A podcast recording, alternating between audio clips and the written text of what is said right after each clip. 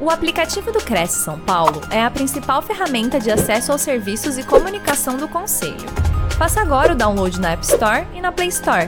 E siga nossas redes sociais no Facebook e Instagram. Olá, boa noite. Tudo bem com vocês? Para mim é um prazer, um privilégio poder estar aqui com vocês, servir a minha classe, né? É, há muitos anos que eu atuo no mercado imobiliário, eu digo que o mercado imobiliário me escolheu e eu escolhi permanecer nele, né? Aliás, eu digo que eu sou tão corretora que se vocês verem lá no final do meu sobrenome tem TTI até no sobrenome, né?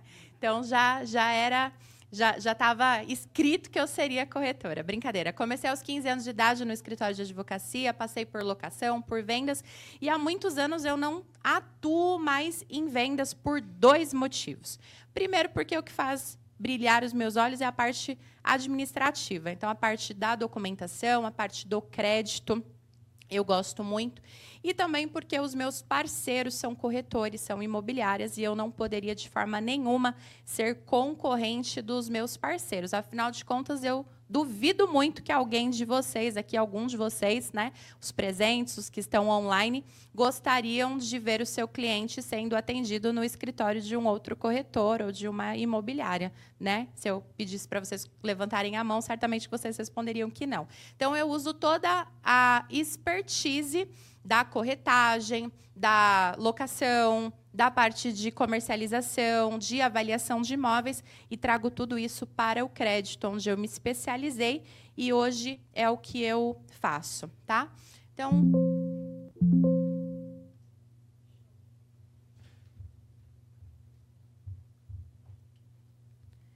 já fui apresentada aqui, então vou pular a segunda a segunda tela, foi? Qual que é?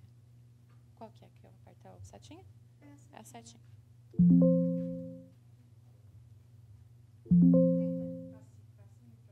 Aqui, foi.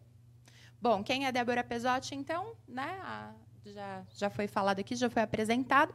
Eu quero só uh, complementar aqui, né, que além do livro O Segredo das Mulheres Empreendedoras do Mercado Imobiliário, a gente lançou um recentemente no SEBRAME, Seminário Brasileiro do Mercado Imobiliário, que foi feito ali no Teatro Gazeta, um manual da corretagem que eu trouxe, inclusive, aqui para vocês verem. E, ao final, eu quero fazer um sorteio aqui para honrar quem está presente aqui com a gente, tá?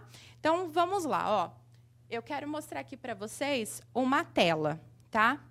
Então, aqui é uma mensagem de verdade, tá? Trocando uma informação aqui com o corretor. Essa foi a tela que me foi apresentada. Então, tá assim, ó. Você está falando com, tinha o nome da corretora, corretora de imóveis, estou aqui para lhe ajudar. Me conta, qual perfil de imóvel você está buscando? Acesse o meu catálogo e veja alguns imóveis disponíveis, tá? Então, uma mensagem automática de WhatsApp. Com base nessa mensagem aqui, ó, sejamos sinceros. Quantas pessoas que vocês já atenderam que sabe de fato o que quer comprar? Quando eu atuava, era muito comum o cliente fazer algumas exigências, queria lá três dormitórios, lazer completo, duas vagas, 80 metros, perto do centro.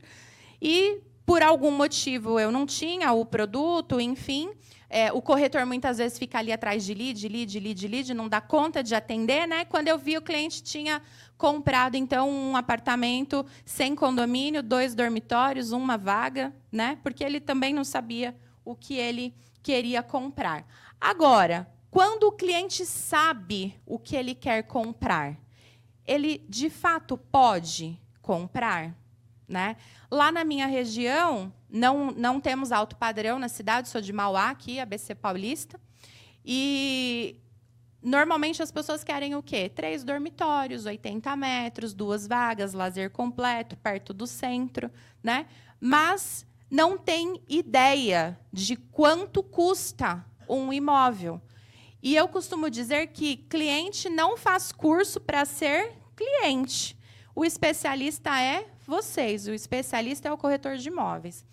O cliente pensa que, na concepção dele, no nosso mundo mais perfeito, né, ele escolhe o imóvel e o banco financia tudo que ele precisa. Entrada? O que, que é isso? Para que precisa de entrada? Eu escolho imóvel e o banco faz o financiamento para mim.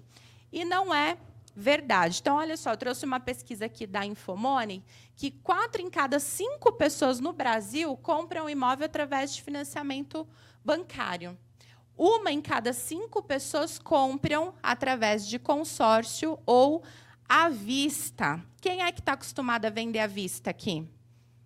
Só vende à vista? Só aparece cliente à vista?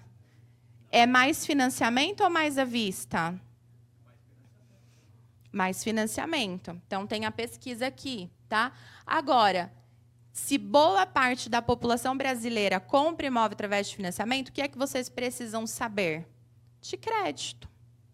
Precisa saber capital imóvel? Sim. Precisa olhar a documentação? Sim. Precisa entender de fotografia? Sim. Precisa ser meio contador? Também. Às vezes até psicólogo, né? Precisa saber um pouquinho de cada coisa. Mas se a moeda de compra desse cliente é o financiamento, então a gente precisa entender de financiamento. Aliás, como é que eu fui parar na questão do financiamento. Eu fui parar nessa modalidade porque eu sou uma pessoa que não sei ver uma pessoa que está perto de mim saber mais do que eu sei. Então, quando alguém me faz uma pergunta e eu não sei responder, aquela pergunta certamente vai virar um curso, porque da próxima vez eu tenho obrigação de saber responder aquilo. E quando ainda atuava como corretora, fiz uma venda de um imóvel, o cliente queria fazer o financiamento, e, na ocasião, a parte do correspondente era muito diferente do que nós temos hoje. Hoje temos escritórios especializados em é, financiamento. Na ocasião, eram imobiliárias que eram credenciadas. E esse cliente comprou um imóvel em parceria com uma imobiliária da cidade que era correspondente bancário. Então, na ocasião, os clientes me perguntavam as coisas e eu não sabia responder porque também não tinha, nós não tínhamos tanta entrega pela internet, nós não tínhamos pessoas que se dedicavam a ensinar, né? Hoje tem cursos para corretores que falam de financiamento. Na ocasião não, então eu dependia de ligar na agência, de conseguir falar com um gerente para ele poder me responder. E aí telefone fixo apenas. Ele respondia, eu ligava para o cliente, o cliente é, tirava dúvida, ele me fazia uma outra pergunta que eu não sabia responder. Por vezes eu dizia, olha, eu não sei, mas eu sei quem sabe, vou buscar informação. Por hora eu derrubava a chamada, colocava o telefone, depois falava, olha, caiu a linha, né? Até eu conseguir a resposta. E foi assim que eu entrei na parte do financiamento, que eu disse, eu preciso entender de financiamento, porque o cliente me faz perguntas técnicas, perguntas na prática que eu não sei responder. E foi aí que eu fui estudar os normativos da Caixa para poder aprender mais de crédito. Então, o que você pode esperar hoje da nossa conversa aqui, do nosso bate-papo? Tá? Os tipos de renda aceitas, as regras para uso de fundo de garantia, regras para o Minha Casa Minha Vida, modalidades de créditos e, por último, a gente abre para fazer pergunta. Combinado? Então, quando a gente fala aqui ó, de tipos de rendas aceitas, tá? a gente sempre se baseia na Caixa Econômica Federal. É o único banco que empresta crédito? Não. Hoje tem muitos bancos e, aliás, durante muito tempo pensava-se em crédito, pensava-se em Caixa Econômica Federal de uma forma muito intrínseca. Hoje, o cliente, a depender do público, é claro que Minha Casa Minha Vida acaba não sendo nessa situação que eu vou dizer agora, mas o cliente busca o próprio imóvel onde ele é correntista, porque ele não quer quer ter uma outra conta, não quer ser correntista de outro banco, enfim. Tá? Então, hoje nós temos muitos outros bancos que ofertam crédito para o cliente. Mas se vocês aprenderem as principais regras da Caixa Econômica, vocês conseguem trabalhar com qualquer outro banco. Tá? Então, vamos lá. Ó, tipos de rendas aceitas. Tá? Hoje em dia, nós temos muitas pessoas na informalidade. E a verdade é que muitas vezes a pessoa que vai para a informalidade, ela não escolheu estar na informalidade, ela perdeu o emprego por alguma situação, por alguma razão, ela precisou virar ali um prestador de serviço, abrir uma empresa.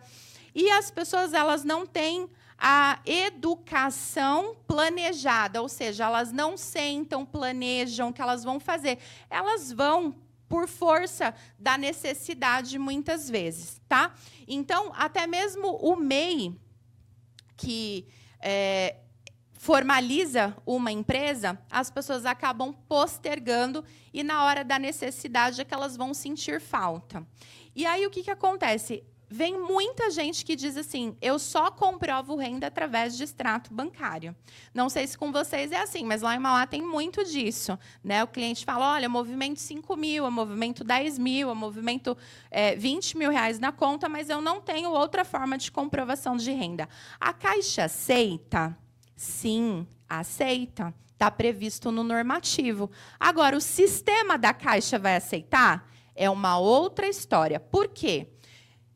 Receita Federal do Brasil diz o quê? Que as pessoas que ganham até R$ 2.379,97 por mês, elas são isentas da declaração do imposto de renda.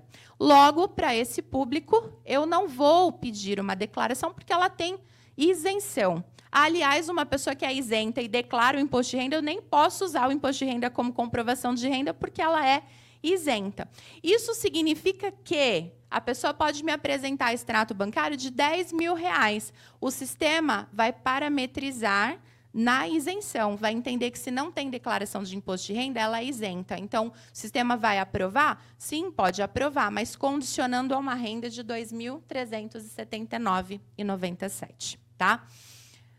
Existem outras regras. O extrato bancário tem que estar na pessoa física. E quando eu falei do MEI, é muito comum as pessoas abrirem o MEI abrirem uma conta para o MEI, que é uma conta PJ, e naquela conta ela fazer tudo. Ela paga a conta da empresa, ela paga fornecedor, ela paga funcionário, ela paga a escola das crianças, ela paga aluguel da empresa, paga aluguel dela, tudo numa única conta. Conta PJ é faturamento. A pessoa jurídica não tem renda, a pessoa jurídica tem faturamento. Então, extrato bancário de pessoa jurídica não é aceita, tá? Somente da pessoa física.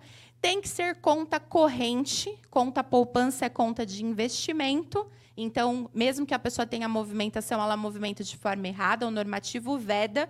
Isso não tem nada a ver com, ah, eu conheço o gerente, vou conversar com ele. Não, normativo veda, então não pode ser utilizado, tá? E precisa ter implantação de limite com cheque especial. Motivo pelo qual vocês já devem ter ouvido que conta digital não é aceita para comprovação de renda.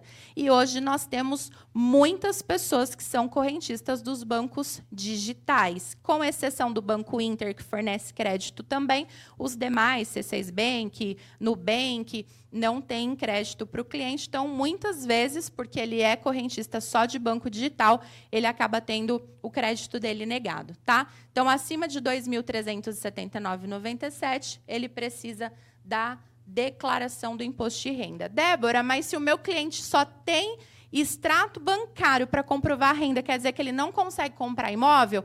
Depende. A próxima pergunta que eu vou fazer para o cliente é: onde é que você tem conta corrente? Você é correntista de qual banco? Se ele não for só de banco tradicional, ele for de, se ele não for só de banco digital e for de banco tradicional também, os bancos tradicionais, ao contrário da Caixa Econômica, aprova cliente pelo relacionamento.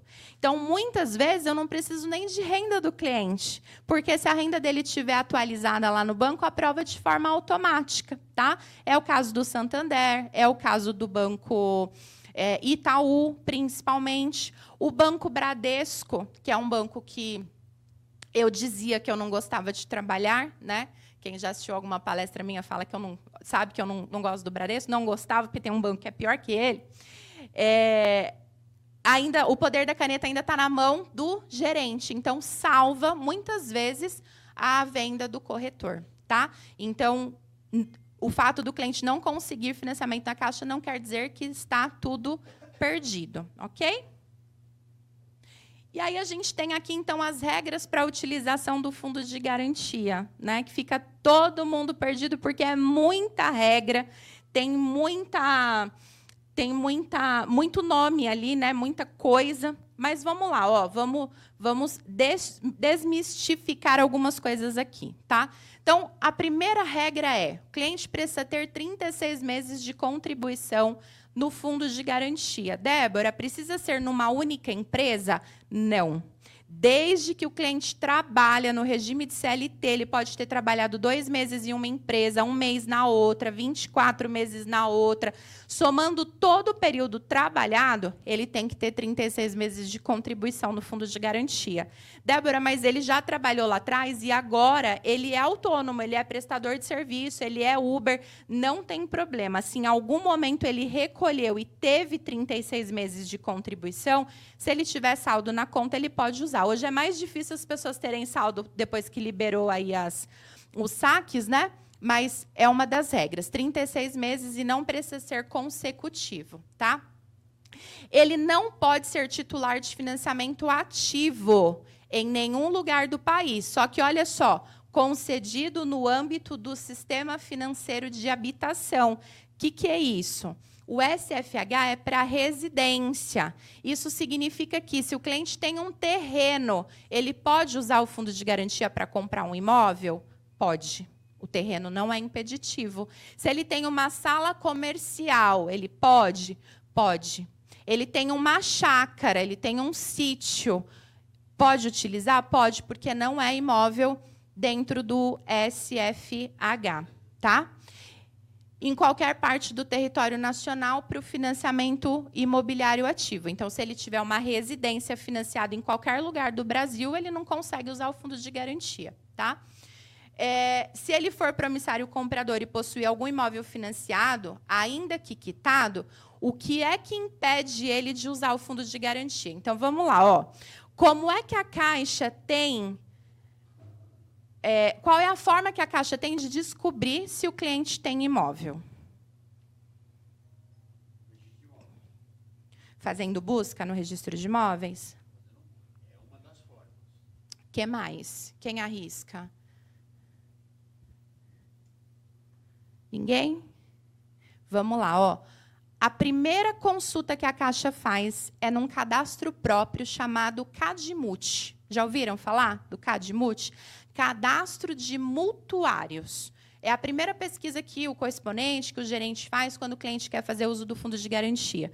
Para quê? Para a gente saber se existe um financiamento ativo, um financiamento inativo, tá? Cadastro de mutuário. Qual é a segunda forma que a Caixa sabe? Quando o cliente conta. Como é que o cliente conta? através da declaração do imposto de renda. Ao contrário do que muitas pessoas pensam, a Caixa não faz busca nos registros de imóveis. Tá? Então, cadastro de mutuário, declaração de imposto de renda. Acontece que o corretor quer morrer quando o cliente tem um imóvel que nem dele é e ele declara no imposto de renda. Aí ele vai lá e fala: Mas esse imóvel não é meu. Ou é um imóvel de posse ele vai lá e declara: não tem problema que é um imóvel de posse, que o imóvel não é dele, tá? Porque na regra diz que ele não pode ser promissário comprador, cesionário, usufrutuário, ou seja, ele declarou no imposto de renda e impede o uso do fundo de garantia. O que, que precisa fazer? Esperar virar o ano para poder declarar e tirar o imóvel da declaração. Tá? Tem gente que fala assim: ah, mas é os três últimos anos de declaração. Não é verdade. É o último ano da declaração do imposto de renda. Agora, nós estamos em dezembro, o cliente declarou no prazo obrigatório e colocou um imóvel. Não adianta você falar para ele, vai lá e faz uma retificadora e tira o imóvel. Por quê? Eu preciso da declaração original e preciso da retificadora. O banco quer saber o que é que o cliente retificou. E aí, a depender da retificação, pode ou não pode ser aceito, tá bom? Já me adiantei aqui, ó. Então, não possuir imóvel declarado na declaração do imposto de renda, mesmo que seja contrato de compra e venda, tá? Às vezes dá certo a gente tirar a certidão negativa no cartório de registro de imóveis para comprovar que ele não tem a propriedade. Mas vai depender da análise do analista lá final. Já tive caso que passou e já tive caso que foi negado, tá? Não ter aderido à antecipação do saque aniversário. Ó, isso daqui é de experiência própria, tá? Isso aqui não está nas regras lá do uso do fundo de garantia, até porque é uma coisa recente. Mas aqui vocês precisam tomar cuidado no seguinte: todo mundo já ouviu falar de saque aniversário? Sim? Saque aniversário, ele foi é, concedido né, por, uma, por uma lei, por uma portaria, é, para que o cliente depois, é, no mês do aniversário, ou até 60 dias depois do mês de aniversário, ele possa sacar um valor do, imposto, do, do FGTS dele. Tá? Acontece que o saque aniversário não impede em absolutamente nada desse cliente utilizar o fundo de garantia para a compra do imóvel. Mas existe uma modalidade de empréstimo que o cliente usa até cinco períodos, até cinco anos para frente desse saque aniversário que ele poderia fazer anualmente. Ele antecipa esses saques e o que, que ele faz? Ele deixa o FGTS dele como garantia.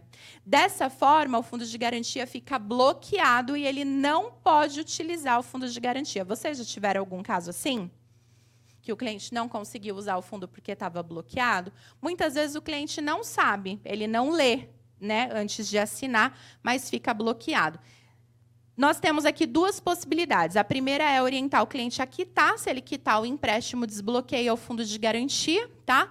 E a segunda é sempre pedir ao correspondente que peça ao gerente da agência verificar se o valor bloqueado foi de todo o FGTS, porque muitas vezes ele pode utilizar de forma parcial. A depender do valor que ele antecipou, ele bloqueia de forma integral ou de forma parcial, tá? Inclusive, eu até sugiro que, quando vocês forem fazer contrato, instrumento particular, e o cliente for utilizar fundos de garantia, que vocês peguem essas regrinhas e coloquem lá no contrato como declaração. Ele declara estar ciente de que ele precisa cumprir tudo isso, né? Não ter aderido, porque a gente só consegue consultar quando vai pegar o extrato analítico, aquele extrato que o cliente pega via aplicativo, não aparece o bloqueio, só no extrato analítico da agência, tá? E que não vai ser impedimento ali para que ele é, para que ele deixe de fazer o negócio, enfim, ou que se ele verifique de imediato que ele nem assine o contrato e não faça ninguém perder tempo, tá? E o imóvel também tem uma regra, tá?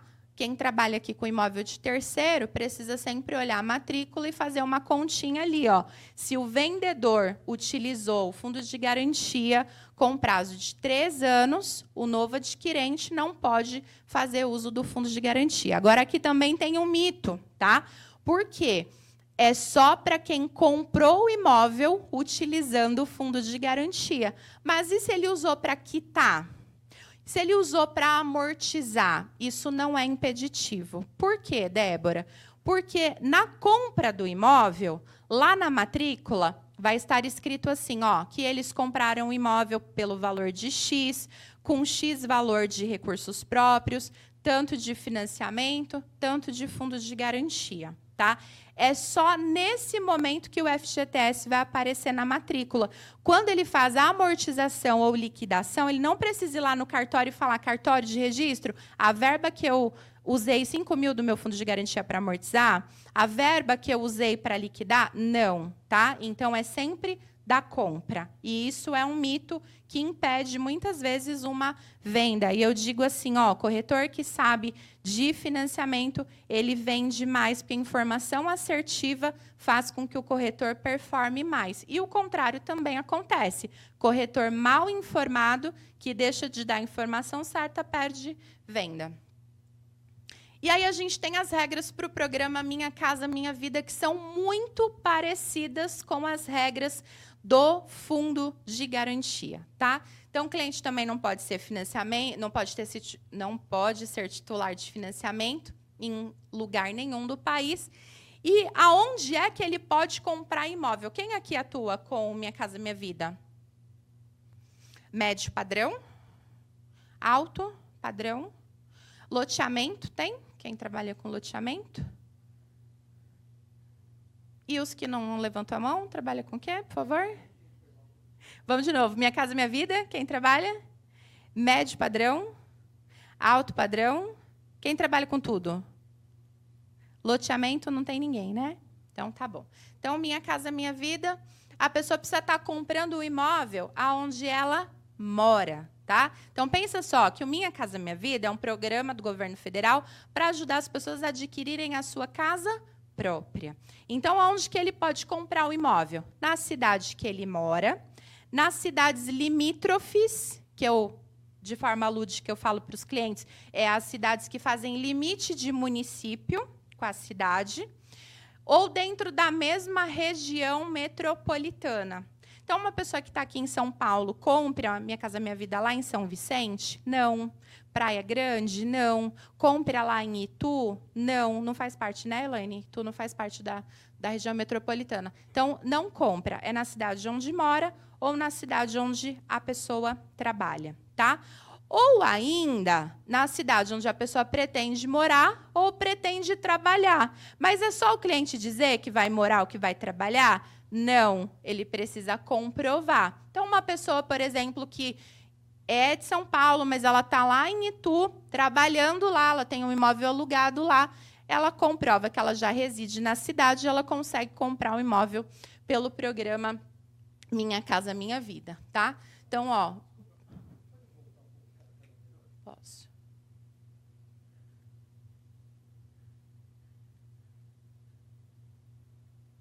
É essa, não é? Que a gente estava? Ah, tá. Então, essa é do FGTS. Imagina. Então, aqui, regras para Minha Casa Minha Vida, tá? Ou ainda onde pretende trabalhar ou residir, também não pode ter imóvel declarado lá no imposto de renda, tá? A renda bruta familiar, R$ mil reais ainda. Se estuda aumentar para até R$ mil reais, mas ainda não Aconteceu, pode ser que aconteça, pode ser que não aconteça, mas isso é o que a gente tem hoje. Agora, gente, Minha Casa Minha Vida, em 2016, o Ministério das Cidades instituiu uma regra, porque quem é do mercado imobiliário e trabalhava nessa época vai lembrar que de 2008 para cá, que deu o boom imobiliário, qualquer pessoa pegava um terreno, permutava, construía um, um apartamento, vendia, né? E aí o que, que acontece? É, material de, de, baixa qualidade, a caixa ficava lá com problema, porque tem que dar suporte para a pessoa que comprou. Então, houve uma alteração no seguinte sentido: para construir utilizando recursos do fundo de garantia, precisa ser uma pessoa jurídica. Qualquer pessoa jurídica? Não. Precisa ter uma pessoa, precisa ser uma pessoa jurídica e ter esse KNAI aqui, ó, específico, que é o de construção de edifícios.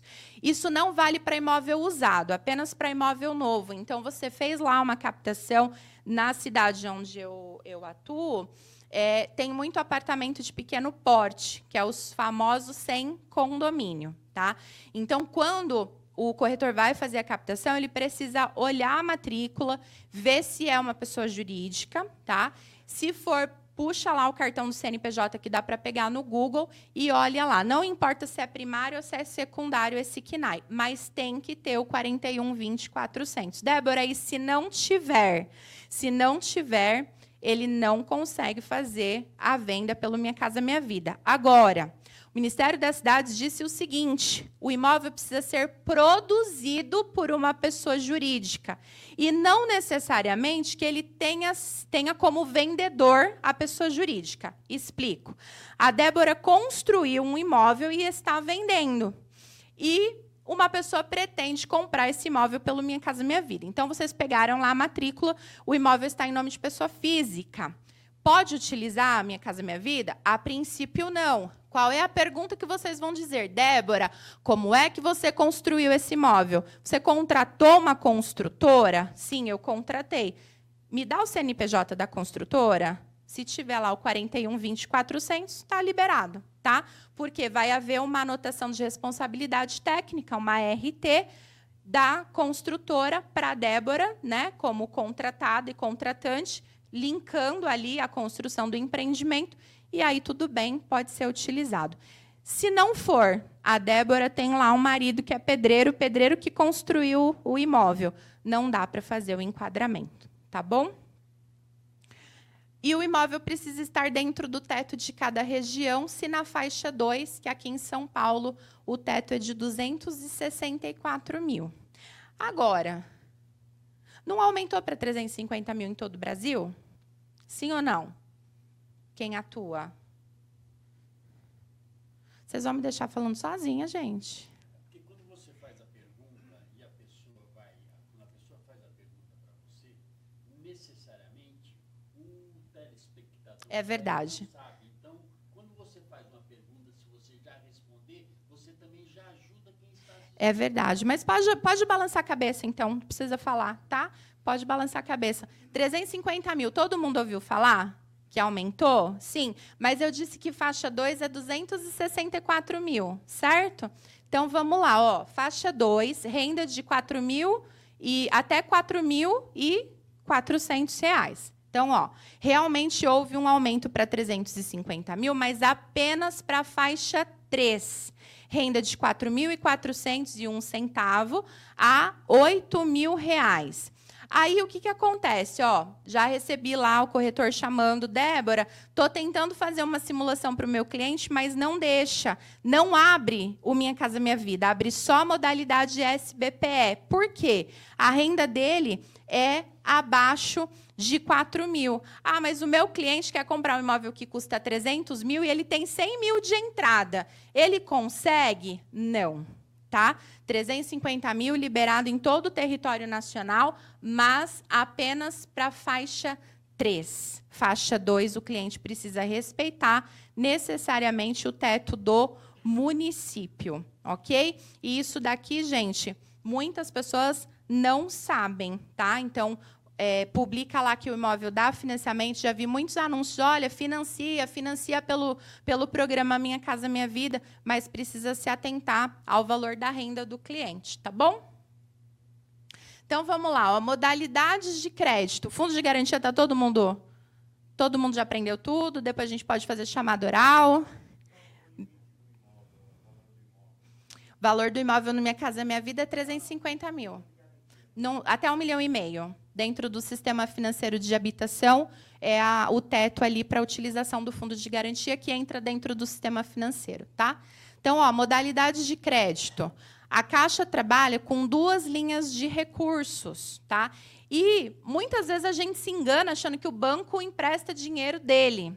E não é. Tá? O banco utiliza duas linhas de crédito. Fundo de garantia, que é onde está pró-cotista e o FGTS, né, que é onde está o. Antigamente era carta fundo de garantia e programa e, e, Minha Casa Minha Vida. Depois o programa Casa Verde e Amarela unificou tudo. Hoje veio Minha Casa Minha Vida e também imóvel novo, imóvel usado está dentro do, do Minha Casa Minha Vida, podendo ser financiado com o mesmo percentual, inclusive de 80%, tá? E a outra modalidade é o Sistema Brasileiro de Poupança e Empréstimo, que, aliás, esse ano a gente passou um perrengue, né? Não tinha recurso, teve meses aí da gente ficar com vários meses na fila de espera. Alguém sofreu com isso? De ter que ficar esperando aí na fila, ter recurso, ter reserva, né? Foi nessa modalidade aqui. Agora, a linha do SBP, ao contrário do Minha Casa Minha Vida, que o cliente tem que ter renda até 8 mil reais, tem teto para compra, o SBP é quase coração de mãe. Pode quase todas as coisas, tá? É onde vai entrar financiamento de terreno, de imóvel comercial, até é, sem limite de renda, então o cliente não, não precisa ficar preso. Não tem valor limite de imóvel também. Se o imóvel for avaliado até um milhão e meio, entra no sistema financeiro de habitação, onde pode ser utilizado o fundo de garantia. Se acima, o cliente só precisa ter renda para comprovar para financiar um milhão, dois, três, enfim, tá? Não tem limite. E os demais bancos? Os demais bancos trabalham com SBPE, não operam a linha do fundo de garantia, com exceção do Banco do Brasil. Então, nós já falamos aqui do Minha Casa Minha Vida, que é renda até 8 mil. Imóvel novo ou imóvel usado, tá? Entram dentro do Minha Casa Minha Vida também. Uh, precisa verificar o teto estabelecido para a região. Ao contrário do SBPE, o Minha Casa Minha Vida é para quem ainda não tem imóvel. E no SBPE? No SBPE, o cliente pode ter quantos imóveis ele quiser. Inclusive, recentemente, nós tivemos uma alteração normativa onde a Caixa estava vedando liberação de financiamento para quem já tinha um financiamento ativo. Isso caiu. Tá? Hoje, o cliente tem financiamento ativo, ele pode fazer um outro financiamento desde que a renda dele comporte. A única exceção é para quem vai fazer aquela modalidade de financiamento de obra financiada, de aquisição de terreno e construção. É, alguém conhece a aquisição de terreno e construção? Onde o cliente compra o terreno e junto já faz o financiamento da obra? Então, nessa modalidade, se o cliente tiver um financiamento ativo com a Caixa, ele não consegue. Tá? Agora, mesmo tendo renda, para obras financiadas está vedado ainda. Por enquanto, não. Agora, se ele tiver financiamento em outro banco, pode.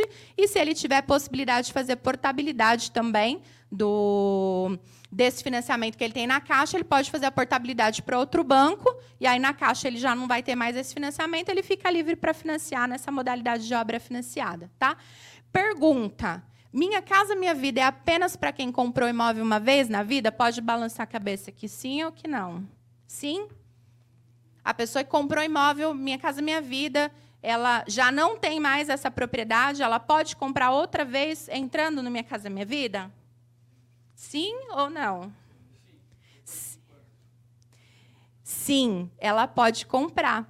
E se eu te disser que não tem prazo? Não existe prazo, gente. Olha só. Na eu costumo dizer que o financiamento da Caixa ele não é tão complicado. As pessoas que complicam o financiamento. E outra coisa, existem o, o financiamento da Caixa, como de, nós dependemos é, diretamente do governo, tá? Não tem como falar de Caixa e não falar de política e falar de governo. É, depende muito do momento que nós estamos na economia, as regras vão fazendo, vão acontecendo, depois elas deixam de existir, novas regras são criadas e a gente precisa ficar muito atento quando uma, quando uma regra nova surge, quando essa regra cai por terra, tá? Então, olha só, Minha Casa Minha Vida, ele não é para quem comprou um imóvel uma vez na vida. Se ele comprou um imóvel, ele vendeu, para ele vender, ele tem que fazer a venda através de matrícula. Para fazer a venda através de matrícula, esse financiamento necessariamente foi quitado, certo? Através de interveniente quitante. Ou ele quitou também com recursos próprios, tá? E aí ele comprova que tem a matrícula de propriedade desse imóvel que não está mais no nome dele. Ele pode comprar imóvel de novo pelo Minha Casa Minha Vida? Pode. Ele pode comprar imóvel pelo Minha Casa Minha Vida quantas vezes ele quiser. Claro que uma vez de cada, né? E sempre assim, quita, mostra que tem a matrícula e pode comprar outro. E se da primeira vez que ele comprou, ele não teve subsídio, ele pode ter o subsídio agora, caso a renda dele comporte, né? Caso ele consiga aí fazer a, o subsídio, tá? Então, o fato da pessoa já ter um imóvel, já ter sido contemplado aqui com desconto, é, não é impeditivo, desde que ele não tenha mais essa propriedade, tá bom? Tem que fazer, tem que tem que desfazer porque uma das regras que a gente viu lá é que ele não pode ter imóvel. Agora, esse imóvel que ele tem, se estiver quitado, ele pode, é, pode, pode ser que ele compre outro imóvel utilizando o fundo de garantia, por exemplo. Porque se ele tiver uma propriedade quitada, a gente precisa ver se esse imóvel está em local impeditivo. Então, por exemplo, eu, Débora, tenho um imóvel lá na Bahia, mas eu moro aqui em São Paulo. E eu quero comprar uma propriedade aqui, quero usar o meu fundo de garantia. Bahia não está dentro da região metropolitana, não tá. Então, esse imóvel não é impeditivo, tá? Então dá para fazer o, o, uso aqui do, do fundo de garantia, tá? A, a pergunta foi se eu quiser fazer um upgrade, né? Quiser dar de entrada. A entrada, ela não vai entrar no financiamento. Então, o banco não pega o imóvel. Quem vai pegar o imóvel é o vendedor, tá? Essa parte de troca de, de imóvel, ela, é, ela pode ser simples e ela pode ser mais complexa. Em que sentido? Olha só. Para a gente poder dar nome aqui, tá? É... Supondo que eu tenha ali, eu, Débora, tenho um imóvel, eu quero vender esse, essa minha propriedade, ela já está quitada eu quero vender essa propriedade e quero comprar uma outra. Só que para eu comprar outra, eu preciso fazer uso do fundo de garantia do meu marido, porque eu não tenho fundo de garantia. E aí eu encontro então um imóvel, encontro um vendedor que queira o meu imóvel, que a permuta é, é mais difícil por causa disso, né? De ter que casar os gostos ali. E aí o vendedor aceita. Só que eu não preciso utilizar o fundo de garantia. Para usar o fundo de garantia, eu não posso mais ter propriedade no meu nome, certo? Certo. Então, o que, que eu tenho que fazer? Eu preciso fazer análise do meu crédito, eu preciso uh, pedir vistoria de engenharia do imóvel que eu estou querendo comprar, para ver se ele é aceito como garantia. Num determinado momento, quando todas as precauções já tiverem sido feitas, eu vou precisar transferir a escritura do meu imóvel para o vendedor, na confiança, no contrato, um contrato muito bem redigido, porque eu só vou conseguir dar continuidade no meu financiamento se eu provar que essa matrícula dessa propriedade não está mais no meu nome. Então, é possível. Agora, e se esse imóvel estiver, que, estiver financiado? Que eu, muita gente me procura assim, ó, eu ainda tenho dívida nessa propriedade, eu quero comprar outra, mas quero transferir a minha dívida para outro imóvel. Pode? Ou eu preciso financiar parte do outro imóvel também, posso juntar os dois financiamentos? Não pode, tá? A permuta tem que ser pelo menos com o imóvel quitado. O que está sendo dado ali em pagamento tem que estar tá quitado. Tá? Não sei se responder, respondi a pergunta. E aí nós temos uma outra modalidade também operada pela Caixa, que é a Procotista. Todo mundo já ouviu falar? Da modalidade pró-cotista, é uma modalidade intermediária, utiliza recursos do fundo de garantia, tem algumas regras específicas, o cliente também precisa ter 36 meses de contribuição no fundo de garantia, mas ao contrário da outra regra, que o cliente só precisa ter 36 meses, não precisa ter saldo ativo, no pró-cotista, ou ele tem 10% de, do valor do imóvel na conta, ou ele tem que ter conta ativa, tá? Conta inativa sem saldo, ele não entra ainda que ele tenha os 36 meses de contribuição. Também é para quem não possui imóvel próprio e é para imóvel até um milhão e meio de reais. Renda também não tem limite, ok? Só que essa modalidade, ela é uma modalidade muito atrativa, porque a taxa de juros é muito diferente da taxa do SPE. Só que todos os anos a gente tem um orçamento específico liberado para essa modalidade. A gente aprova o cliente, se ele vai seguir de forma imediata, maravilhoso. Agora, eu aprovei ele, mas o imóvel só vai ficar pronto em janeiro, a BITS, matrícula, só vai ficar pronto em março. Eu corro o risco de chegar em março não ter recursos mais para essa modalidade, tá? Então é uma modalidade boa, mas tem que tomar bastante cuidado. E tem uma outra linha de crédito ali, que é o home equity, que na Caixa é o crédito real fácil. O que, que é isso, Débora? Eu, Débora, tenho um imóvel quitado, tá? Meu próprio, e a Elaine me oferece uma chácara lá em Itu para eu comprar. E eu quero muito essa chácara. Só que eu não consigo financiar porque a chácara não tem escritura, tem só contrato de compra e venda. Então, eu não consigo financiar. Mas eu consigo refinanciar o meu imóvel, tá? Pegar até 60% do valor de avaliação do meu, e aí eu fico liberada para comprar essa chácara. E essa modalidade também não é para comprar imóvel, posso fazer qualquer coisa, uma cirurgia plástica, uma viagem, um intercâmbio, tá? Mas é importante que vocês tenham, principalmente se na região que vocês atuam tem aí esse tipo de imóvel que não tem escritura, tá? E aí, antes da gente avançar aqui, eu quero já. É, o Anderson disse que as dúvidas ficariam para depois, né?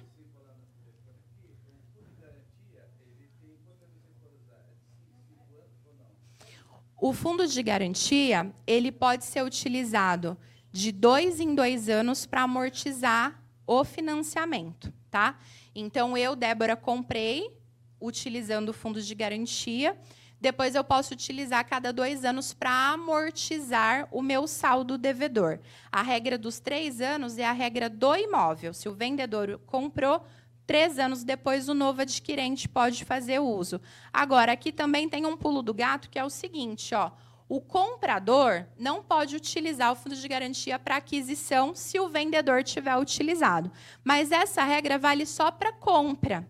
Então, supondo que o cliente de vocês tenha a condição de fazer o financiamento sem usar o fundo de garantia, porque a renda dele contempla, ele tem lá o valor de entrada que ele consegue pagar, fez o financiamento, tá? Paga a primeira parcela na segunda parcela, ele já consegue usar o FGTS dele para amortizar, que a regra da amortização é uma, a regra do financiamento é outra, nesse caso da utilização que impede pela matrícula. Tá bom?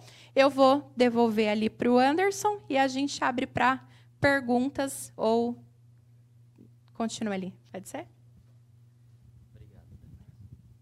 Antes da gente abrir para perguntas, vamos só terminar aqui, ó uh, forma protocolar. Eu quero, Débora, agradecer em nome de toda a diretoria do CRES, na figura do seu presidente José Augusto Viana Neto, uh, oferecendo, otorgando a ti o certificado dessa quarta nobre aqui como ministrante. Então, o certificado diz: Certificado Quarta Nobre, Conselho Regional de Corretores de Imóveis de São Paulo, segunda região, concede o presente certificado a Débora Pesotti, com TTI. Adorei essa analogia por sua palestra sobre o tema Usando o financiamento bancário como ferramenta de vendas, proferida neste conselho. Suas orientações serão de grande valia a todos os profissionais. São Paulo, 20 de dezembro de 2023. Assinam José Augusto Viana Neto, presidente, e toda a diretoria do Cresce. Para lhe entregar o certificado, eu quero mais uma vez convidar aqui Elaine Branco, nossa delegada da região de Itu. Agradecemos muito por tudo que você trouxe para nós, muito valiosa a tua contribuição. Todos apreciaram, acredito nisso. Parabéns, Débora.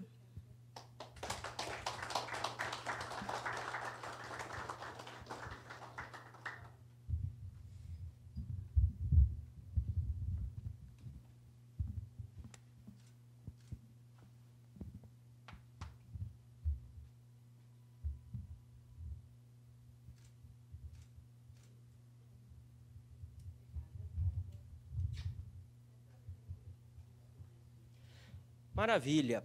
E agora, para a gente abrir as perguntas e para que todos também possam ficar cientes das suas dúvidas, quem nos acompanham ao vivo, vou colocar o microfone aqui. Quem tiver dúvidas pode se dirigir aqui ao microfone fazer a pergunta para a nossa palestrante. Quem tiver aí online, né, coloca a sua dúvida no chat, a gente verifica aqui e eu intermediei com a palestrante. Débora, muito obrigado. É um dos grandes problemas que a gente enfrenta no Minha Casa Minha Vida, exatamente o correspondente bancário. Porque ele sempre quer ser mais realista que o rei. E ele inventa regras que não existem. E ele, e ele, é, um, ele é um grande entrave na comercialização. Mas isso, e, e, é difícil resolver, que nem a Caixa resolve. Ele, ele, ele foi nomeado pelo incorporador e ele, e ele é o dono da situação, você sabe disso. O, o, só que você, você não falou de uma coisa importante, que é uma, uma, modalidade que é muito operada na Minha Casa Minha Vida, que é o crédito associativo. Por favor. Puxa vida, que a minha categoria é vista dessa forma, né? Como entrave no financiamento, não é para ser, tá? Uma dica que eu dou para vocês é o seguinte: sempre questione pedindo base, de onde é que aquilo está escrito. Eu, como operadora do direito, né, a gente precisa sempre mostrar aonde é que está escrito aquilo que a gente está falando. Então, que lei está, qual é o artigo. O correspondente ele é pautado por normativos. Então, aonde é que está escrito aquela regra? Tá? Se não está escrito, não é regra. Então, questionem, ok? Vamos lá. O crédito associativo não é uma modalidade de financiamento, ok? Na verdade, esse crédito associativo hoje ele é chamado de apoio à produção. Então, o que, que acontece? Ó, a pessoa jurídica, o incorporador que deseja construir um, um edifício, ele vai passar por uma análise de crédito que popularmente se chama GERIC, tá? e ele vai obter crédito ali no banco e o banco vai conceder esse crédito em troca de financiamento. E aí se forma ali a demanda mínima, né, para começar a fazer os financiamentos ali. Nesse crédito associativo, que foi como se popularizou, ele obrigatoriamente vai entrar no Minha Casa Minha Vida, no SBPE, no Procotista, tá? Agora, gente, o correspondente bancário, ele tem ali o seu credenciamento na caixa. Qualquer coisa que a gente faça de errado, a gente sofre ali as penalidades, assim como vocês, nós, é, corretores de imóveis, que nós também é, temos a nossa responsabilidade. Então, tendo qualquer entrave com o correspondente, chama o incorporador, conversa sobre o que está acontecendo e peça a base, tá? Agora, de tudo que eu falei aqui, inclusive a questão de é, aprovação de crédito e aceitação de extrato bancário, o normativo prevê, o sistema pode aprovar, mas o gerente ele é guardião do crédito. Então, se o gerente não sentir segurança naquela operação, pode estar tudo redondinho. O gerente tem poder de não aceitar, tá? Então, nem sempre é o correspondente. Às vezes o gerente também pode travar ali o financiamento, tá bom? Boa tarde, boa, oh, boa noite, né? Boa noite. Parabéns, você de uma forma não simplória, né, mas de uma forma bem didática você conseguiu passar a utilização do financiamento. E eu vou fazer uma defesa em relação ao trabalho que você faz, inclusive é o que eu faço também, porque dentro do mercado imobiliário eu me especializei em documentação. Entendeu? Então, a, é, tem um, um mito em que a Caixa é burocrática ao extremo. Na verdade, não é isso. Na verdade, o que eu enxergo é que se você não não não não cumpre, arrisca aquilo que está escrito, você vai ter dificuldade. Então, é muito importante que você conheça todos os procedimentos para você obter, para o seu cliente obter o financiamento. Porque se você chegar lá com a documentação no agente financeiro, seja na Caixa, seja em, no Bradesco, no Itaú, a documentação em relação a financiamento, ela tem que ser 100%. Ela não pode ser 99,9%. Você não vai obter o financiamento. Então, é 100% em relação a documentação do imóvel e a documentação daquela pessoa que está pleiteando. Então, eu não vejo que isso tenha que ser um óbvio ou que seja é, dificultoso ou burocrático. Então, depende muito do corretor que vai fazer saber o que você está ensinando aqui. Obrigado. Viu? Muito bem, palmas para ele. Olha só, Alguém aqui já fez intermediação de venda de imóvel com consórcio? É fácil ou é difícil? Mas a, a lista de documentos solicitada é fácil ou é difícil? Exatamente, mas olha só, a depender do consórcio, consórcio falta pedir exame do pezinho para o cliente comprador tem um monte de certidão que é solicitada, tá? A gente tem uma diferença entre caixa, é, Banco do Brasil, que é menos operado do que a Caixa, e os bancos privados. Por quê? Porque a Caixa opera dinheiro público, tá? Então vai ser mais é, trabalhoso mesmo, mais documentos do que o banco privado. E o consórcio, por que, que é? é, é, mais burocrático? Porque a administradora opera dinheiro de um grupo. Então, é diferente eu emprestar o meu dinheiro e emprestar o dinheiro de alguém que confiou em mim, tá? Mas é como eu disse, vocês dominarem e é na prática, é, não terceirizem a informação que o cliente pediu para vocês para o correspondente, tá? Eu tenho todo tipo de parceiro. Eu tenho aquele parceiro que mostrou o imóvel, Débora, tá aqui o número do telefone do cliente, resolve com ele. Tenho aquele que, Débora, o cliente perguntou isso, você pode me orientar? Então, na medida do possível, tentem vocês. Não estou dizendo que é para vocês fazerem o serviço do cliente ou do correspondente. Não, mas tentem se inteirar. Quanto mais vocês aprenderem sobre crédito, sobre financiamento, vocês vão estar à frente da sua concorrência e vocês vão performar mais e melhor. E a performance do corretor é sempre revertido em vendas, ok?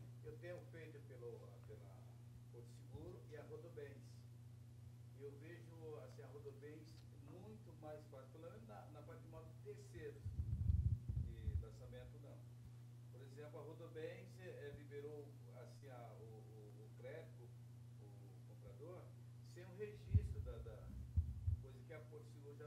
Não, Porto Seguro só libera depois da assinatura da escritura. Aliás, uma das diferenças é que a Porto Seguro passa escritura pública, né? enquanto os outros é só o contrato de venda e compra, e aí só libera depois do registro mesmo. Débora, temos aqui algumas perguntas uh, dos internautas. Antônio Tadeu Felipe Sampaio, que nos acompanha ao vivo pelo Facebook, ele pergunta: boa noite. O pré-contrato pode ser usado como contrato que antecede o contrato de financiamento imobiliário? O pré-contrato é um documento particular. Então, tem quem faça só a proposta de venda e compra, tem quem faça o, a promessa, tem quem faça um pré-contrato e depois de algumas situações como crédito aprovado, vistoria de engenharia, o imóvel sendo aceito, faz depois um contrato particular. Então, o, o, o importante é saber que o contrato de financiamento ele não vai suprir todas a, as particularidades de uma negociação. Então, por exemplo, no contrato de financiamento, quem atua aí com imóvel de terceiro, né, que normalmente o vendedor, quando está vendendo, reside ainda no imóvel e ele precisa de prazo para desocupar. O contrato de, de promessa, o contrato particular, é onde vai estar estipulado quanto tempo esse vendedor vai residir ainda no imóvel, em que momento ele vai fazer a entrega de chaves, se o prazo começa a contar do, da assinatura do contrato no banco, se é depois do registro, se fica alguma coisa no imóvel, como planejado, eletrodoméstico. Então, essas particularidades precisam estar num documento particular, porque o documento do banco não supre essas, essas situações aí que pode virar uma dor de cabeça depois para o corretor. Afinal de contas, quando a gente leva o cliente lá para ver o imóvel, o vendedor vendedor fala: não, eu mudo rapidinho, desocupo rapidinho o imóvel, né? Depois não é bem assim. Então tem que estar. Tá... É, depois ele esquece, né? Então precisa estar tá lá escrito. Maravilha. Cícera de Oliveira, que nos acompanha ao vivo pelo YouTube, pergunta: quem recebeu subsídio pode amortizar? Pode. Agora, existe uma cláusula contratual dizendo que se ele receber o subsídio e ele for é, vender esse imóvel, se ele for liquidar esse contrato, né, ele precisa devolver o subsídio de forma proporcional. Mas o contrato fala de liquidação do contrato. Então, a amortização ele pode fazer sim, sem nenhuma perda. Maravilha. Kátia Maria Machado Gonçalves, que nos acompanha ao vivo pelo YouTube, pergunta: Boa noite. Um cliente com carta de crédito aprovada no valor de 120 mil pretendia comprar imóvel usado no valor de 155 mil. Ocorre que o cliente não tinha valor de entrada, 20%. E aí, como fica? Não, não, fica. Não fica. Pronto. como fica? Não fica. Né? É. O imóvel usado, é, e aí tem uma particularidade para o imóvel do. Ah, do ela de... continua aqui, deixa é. eu até colocar. Tem um, um outro post embaixo que acho que continua. Ela coloca: nesse caso, seria possível avaliar o imóvel em valor maior do mercado, já que estava sendo ofertada por preço abaixo do mercado anteriormente, para que a diferença do valor de avaliação e de renda fosse considerada como entrada? Olha só, eu fiz um post no Instagram. É, eu fiz um post no Instagram esses dias e eu fui bastante criticada, tá? Por causa dele. É, é o mais recomendável? Não, certamente que não. É possível? Sim, porque nós temos dois valores. Nós temos o valor da compra e venda e nós temos o valor de avaliação. E o banco permite que seja contratado pelo valor de avaliação, tá? Agora, lá no, no post eu coloquei o seguinte, ó. É possível? É. Então vamos lá. Algumas coisas que a gente precisa se preocupar, porque independente de eu ter colocado na rede social, as pessoas fazem isso todos os dias, tá? Então, se é para fazer, vamos fazer direito de forma que as partes tenham clareza. Então vamos lá, ó. A primeira situação é a seguinte: comprador não tem dinheiro para entrada. Então, supondo que o engenheiro do banco foi lá, atribuiu um valor maior, porque ele entende que aquele imóvel vale mais do que o que está sendo comercializado. De modo que esse cliente vai financiar, então, 100% daquela propriedade. Tá? O comprador precisa ter ciência de que, primeiro, tudo vai depender da engenharia do banco. Então, ele corre o risco do engenheiro não entender que aquele imóvel vale aquele valor. Se o engenheiro entender, maravilhoso, segue. Se não entender, ele vai perder os 750 reais que ele pagou da vistoria da engenharia. Não tem reembolso, tá? Deu certo? Vamos seguir? Vamos. Comprador precisa ter ciência de que a documentação que ele vai pagar, registro de imóveis, ITBI, vai ser em cima do valor aumentado e não do valor real da compra e venda. Outra coisa, o vendedor foi consultado, ele está de acordo? Vocês precisam ter a responsabilidade de informar o vendedor, inclusive que ele pode ser tributado, que ele tem imposto a pagar, né?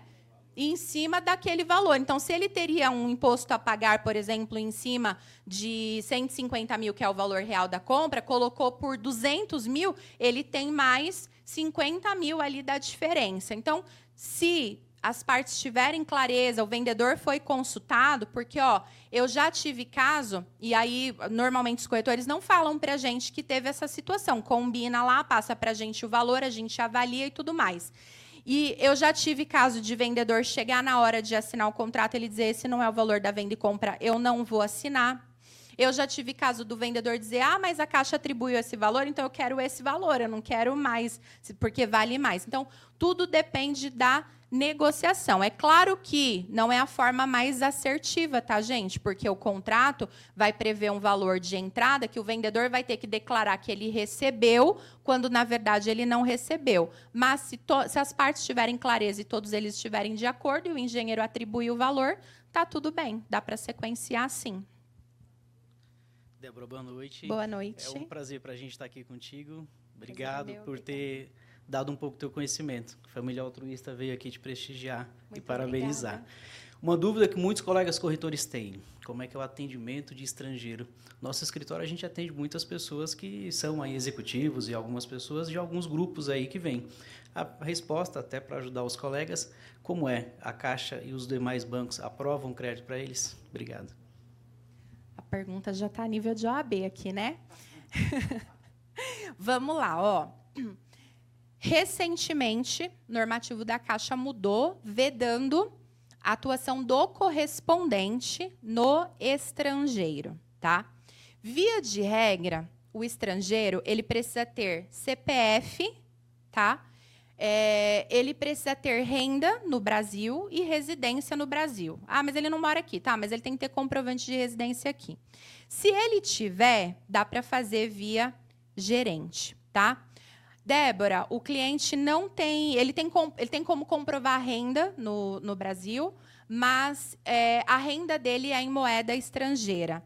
Também dá para fazer via agência com gerente. Correspondente não atua, mas dá para fazer com gerente. É, nos bancos privados, ele não pode ter dado saída definitiva do Brasil, tá? E ele precisa ser aprovado no automático. Então, ele tem que ter uma conta corrente, por exemplo, num desses bancos. Se tiver aprovado no automático, dá para seguir. Do contrário, recentemente consultei Itaú, Bradesco, não, não, não estão fazendo. Tá? Pode ser que seja uma situação pontual por conta da escassez de recursos, né? É, os bancos estão negando o crédito, ao contrário da Caixa que aprova e deixa o cliente na lista de espera, os bancos privados simplesmente não aprovam é, subiu lá a régua de, de rating e tudo mais, então pode ser que seja algo pontual, tá? Mas a Caixa faz. Obrigada, viu? Uh, colega que está logado como Sou da Paz, que nos acompanha ao vivo pelo YouTube, ele pergunta: No apartamento à produção, Minha Casa Minha Vida pode usar FGTS para pagar a entrada à construtora? Pelo financiamento da Caixa, sim. Pode utilizar o fundo de garantia. Inclusive, é possível até a aquisição à vista só com o uso do fundo de garantia. Tá? É, uma das uh, dos benefícios de, da pessoa que vai comprar o imóvel na planta financiado pela Caixa Econômica é essa. Agora, precisa ver se o incorporador permite, porque se ele for utilizar todo o fundo de garantia como entrada, Muitas vezes ele precisa daquele prazo de até seis meses para a formação da demanda, para depois contratar o financiamento quando ele tem a demanda mínima, mas ele precisa pagar o corretor. Então, muitas vezes o incorporador pede o mínimo ali que seja de entrada para pelo menos conseguir pagar o corretor. Agora, se é um corretor que não precisa também e pode esperar seis meses para receber, tá tudo certo. Mas a demanda só existe no, no, no Vem aqui. Essa demanda só existe no crédito associativo. Normalmente, no, no imóvel de planta, é, você usa o fundo de garantia. A dificuldade, o incorporador aceita o fundo de garantia. A dificuldade é que ele só vai se apropriar desse fundo de garantia daqui a 30 meses. E, consequentemente, o corretor não recebe a comissão. Esta é esta a grande dificuldade. Então, bom, eu, eu queria fazer uma pergunta específica. É... Deixa, deixa, eu só fazer um adendo aqui antes do senhor perguntar, é que a pergunta dela foi do empreendimento. Sim. O empreendimento financia na planta. Sim. A demanda mínima é inicial. Depois que contratou a inicial, já vai direto para o financiamento. Mas... Nessa modalidade que o senhor está dizendo de 30 meses, é as pessoas que contratam financiamento com recursos próprios e aí precisa esperar o empreendimento ficar pronto, matrícula individualizada. Aí sim o, o cliente só pode fazer o FGTS no final o empreendimento ele pode utilizar no, no próprio financiamento. A questão é, tem incorporador que aceita e tem incorporador que não aceita. Inclusive, olha só, no associativo, né, que é o apoio à produção, na modalidade SBPE pela Caixa, o cliente tem possibilidade de financiar até 90%, tá? Mas tem incorporador que não permite, que continua pedindo o fluxo de 70%. Então depende muito do incorporador. Pode perguntar. O, uma das, um dos serviços que a gente presta para o cliente é simular financiamento. E a grande dificuldade que a gente encontra é que toda instituição financeira, inclusive a Caixa, pede CPF para poder simular. É o que eu encontro. Não é mais obrigatório não é faz é mais... bastante tempo. Tanto que antes eu simulava com o meu CPF, para não pedir para o cliente. Mas você tem uma dificuldade. Eu também tentava, tentava fazer isso, mas tem uma dificuldade.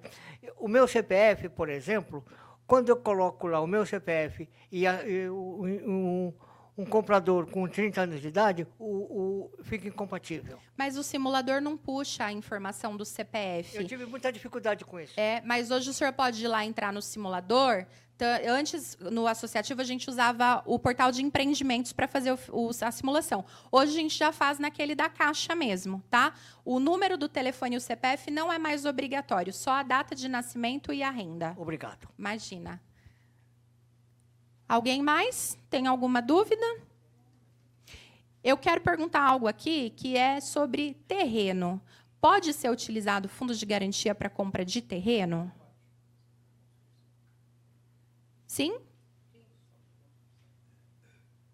Alguém falou baixinho só para construção? É, alguém falou baixinho ali.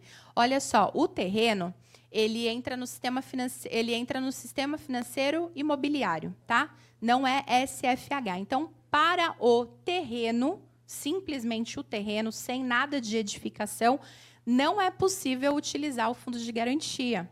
Mas a Caixa tem duas modalidades envolvendo o terreno que pode utilizar o fundo de garantia. Um é a construção em terreno próprio, tá? O cliente vai obter recursos para a construção e nesse, nesses recursos da construção ele pode utilizar fundo de garantia, ou então ele pode adquirir um terreno na mesma modalidade, no mesmo financiamento, no mesmo contrato, na mesma parcela, fazer o financiamento do terreno e mais a construção e aí ele pode também fazer o uso do fundo de garantia. Por isso que eu perguntei se alguém aqui atuava como, com loteamento, porque muitas vezes a pessoa fica, ah, mas eu tenho que pagar primeiro o terreno, depois é que vou conseguir construir. Então, tem essa possibilidade aí, é uma possibilidade é, que poucas pessoas conhecem, tá? Interior afora é muito conhecido, aqui na região metropolitana a gente tem poucas pessoas que falam disso, mas é possível. Então, se não temos mais dúvidas aqui, eu vou é, finalizar, tá? É, eu todos os dias estou lá no Instagram respondendo pergunta sobre financiamento. Inclusive, lá no link da minha bio tem um grupo de WhatsApp, tá? Para quem quiser participar. Esse grupo, nós não falamos de imóvel, não temos divulgação de imóveis lá, são apenas é, informações do mercado imobiliário, quando muda alguma coisa, muda alguma regra, uh, a gente informa lá. Né? A Elaine está ali no grupo também, sempre é, nos ajudando, sempre informando. Então, é troca de informações sobre financiamento bancário. Tá? E aí eu tenho um curso que eu vou lançar em janeiro, que eu já devia ter feito há dois anos atrás, sobre financiamento caixa.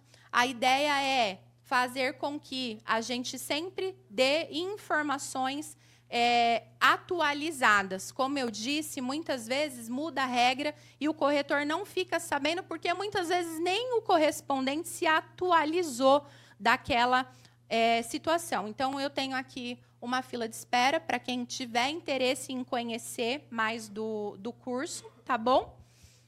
Aí tem um QR Code ali. O Anderson já pode vir aqui, que eu já vou passar para ele também.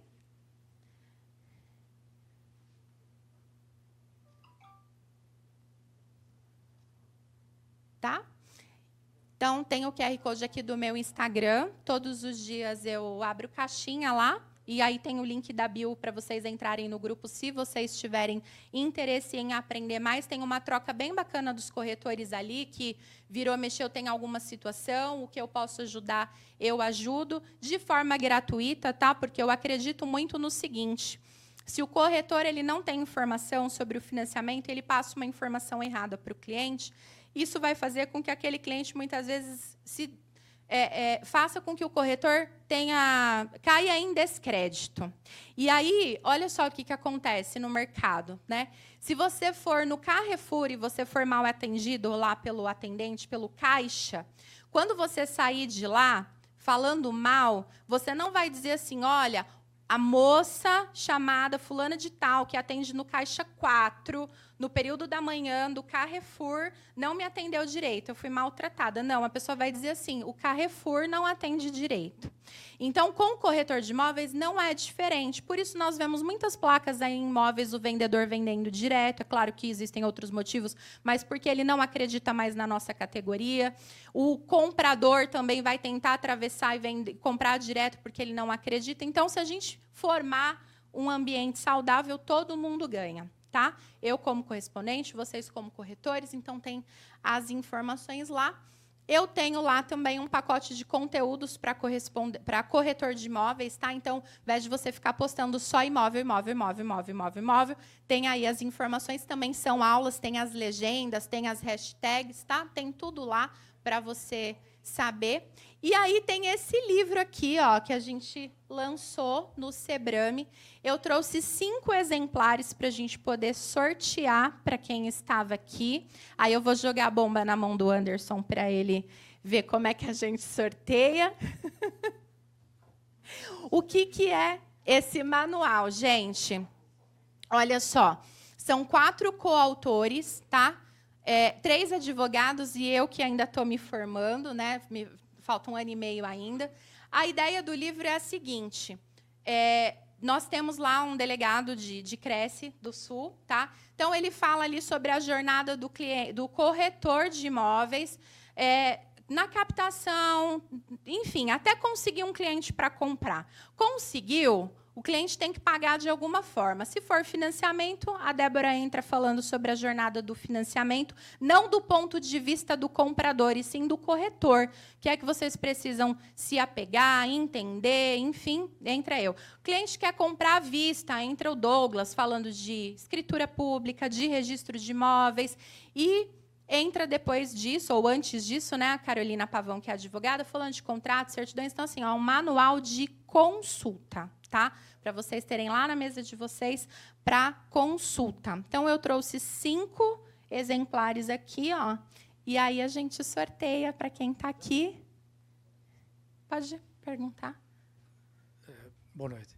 Você falou alguma uma pincelada sobre pagamento com consórcio. Você pode dar uma pincelada nesse assunto, por favor? Posso, posso sim. Fica aqui, Anderson, para eu já passar o microfone para você. Bom, a carta de crédito de consórcio, é, a gente precisa pensar o seguinte: ó, o cliente tem três formas de fazer aquisição de um bem. Melhor dos mundos. Não vamos entrar na parte de economia aqui, de, de investimento, tá? Melhor dos mundos, à vista. Tá? O cliente não paga juros, é, vai para o cartório de registro, do, do, cartório de notas, passa escritura, registro imóvel dele, ele não deve nada para ninguém. Acontece que uma parcela muito pequena da nossa sociedade compra imóvel à vista. Qual é a segunda forma de é, conseguir comprar um imóvel de forma barata? O consórcio, porque o consórcio não tem juros. Paga-se apenas uma taxa de administração para administrador ali do bem. Acontece que muitas vezes o cliente vem pedindo para você mostrar o imóvel, ele gosta do imóvel, ele já tem o imóvel em vista, já negociou, e aí ele fala assim: "Ah, mas eu vou comprar através de consórcio". Tá, ele vai ainda fazer o consórcio? Se ele tem a carta de crédito contemplada, maravilha, tá? Porque aí ele vai aprovar o crédito dele e vai seguir o processo muito semelhante a um processo de financiamento. Mas antes dessa etapa tem a contemplação, tá? Então, para quem é o consórcio? Para quem tem tempo de se planejar. Se ele pretende comprar daqui a um tempo, ele pode fazer isso e ele tem a possibilidade de ser sorteado pelo, pelo sorteio ou pelo lance, às vezes até lance embutido usando parte da própria carta para dar o lance ali para aquela, aquela compra. Tá? Agora, por que, que o consórcio, sendo muito bom, as pessoas querem o financiamento? Porque a gente paga juros pela nossa pressa. Tudo aquilo que a gente tem pressa, a gente paga mais caro. O financiamento está à disposição cliente procura um correspondente, um gerente, vai até o banco, leva a documentação, aprova o crédito e compra o imóvel. O consórcio não é assim, ele depende dessa contemplação. E ainda que as pessoas que vendem um consórcio, tem pessoas que são especialistas em estudar os grupos, estudar as probabilidades de contemplação, verificar os percentuais, isso são probabilidades. Não dá para garantir que o consórcio vai ser contemplado em um mês ou dois meses. Então, se o cliente tiver contemplado, segue. O corretor precisa pedir a carta de contemplação. Agora, se o cliente ainda vai procurar um, uma pessoa que está vendendo consórcio para começar, aí ele precisa fazer isso primeiro para depois fazer visita, fazer contrato, enfim. Tá bom? Respondi a sua dúvida? Pessoal, gratidão por quem veio, quem está aí nas redes sociais nos acompanhando, YouTube, Facebook mandou as suas dúvidas, né? Quem não mandou e quiser mandar depois é, de forma individual, estou sempre à disposição, tá bom? E quero agradecer vocês que estiveram aqui, que vieram pessoalmente nos prestigiar. Parabéns para vocês que se permitiram no dia de hoje chegarem aqui às 18 horas para me ouvir, para aprender um pouco mais. Certamente vocês farão diferença aí na vida dos clientes que vocês atendem. E eu quero pedir uma salva de palmas para vocês que se permitiram aqui.